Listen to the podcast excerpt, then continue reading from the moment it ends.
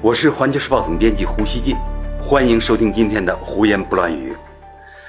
欧洲媒体啊，最近在炒一件事儿，说日本东京涉嫌为取得2020年奥运会的主办权而做了行贿。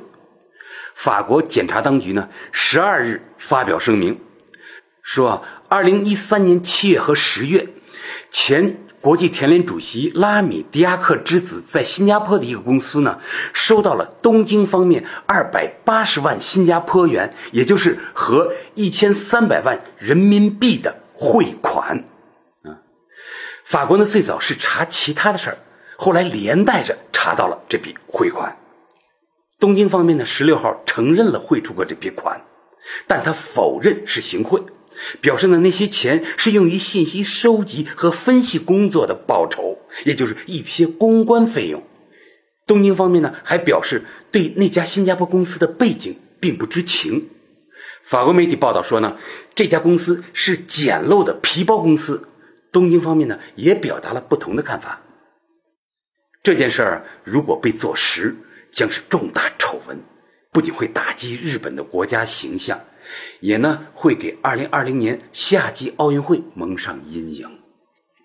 巴黎呢参加了二零二零年奥运会的申办，并且呢失败了，所以说呢法国人呢对日本涉嫌行贿办成这件事儿呢似乎呢很有兴趣。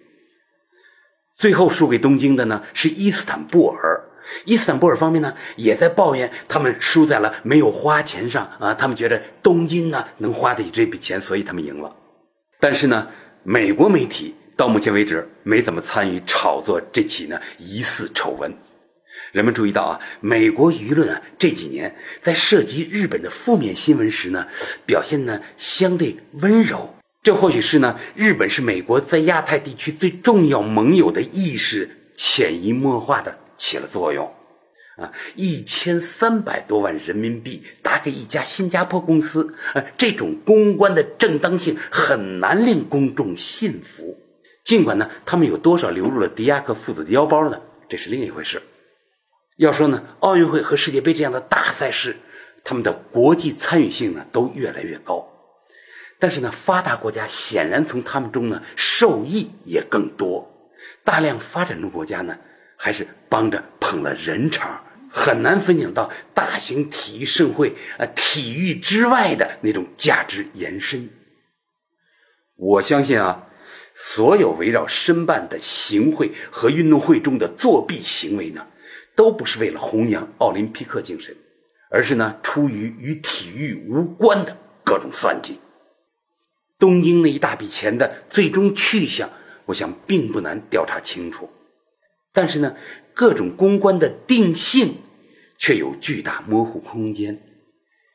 我希望国际奥委会借此呢做出更加严格的规定，让奥运会的申办过程呢更加廉洁公平，给第三世界国家承办奥运会和其他大型体育赛事呢创造更多的机会。奥运会呢应当尽量跳出赞助商们的绑架。体育的发展也不应当啊，以场馆越来越现代化、各种服务一轮接一轮升级，以及创造的经济活动市场越来越大呢为标志。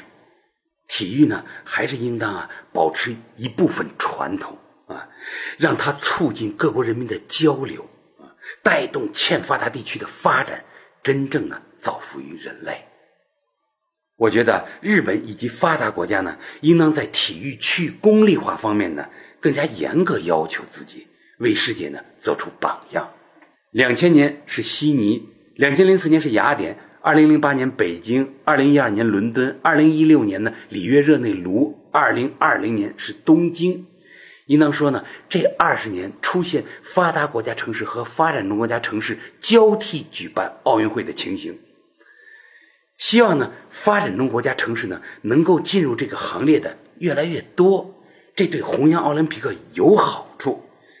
大家知道啊，巴西今年的政治呢出了动荡。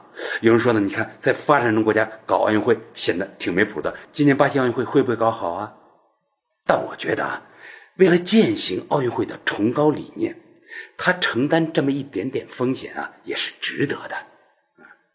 比如说，伊斯坦布尔呢是发展中国家的大城市，我去过那城市啊，也很现代化了。他呢已经多次申办奥运会，但是不成功。我们可以想象啊，当那座城市的人民听说赢了他们的东京，为了这一结果向一家新加坡公司支付了那么一大笔款项，他们会是一种什么滋味？即使呢日本人最终证明他们花那笔钱不等同于行贿。我想土耳其人的感受啊，还是一样的。最后，我想说呢，这次争议再次证明了举办奥运会的巨大价值。大家知道，东京已经举办过一次奥运会，但他还想再搞，而且呢，为了再次获得主办权，竟然不惜花巨款搞公关。这些年呢，咱们中国有些人宣扬办奥运是浪费钱，没什么用。我想呢，这些国人呢。恐怕要问一问自己，是否头脑有些过于简单了。感谢收听今天的胡言不乱语，咱们明天见。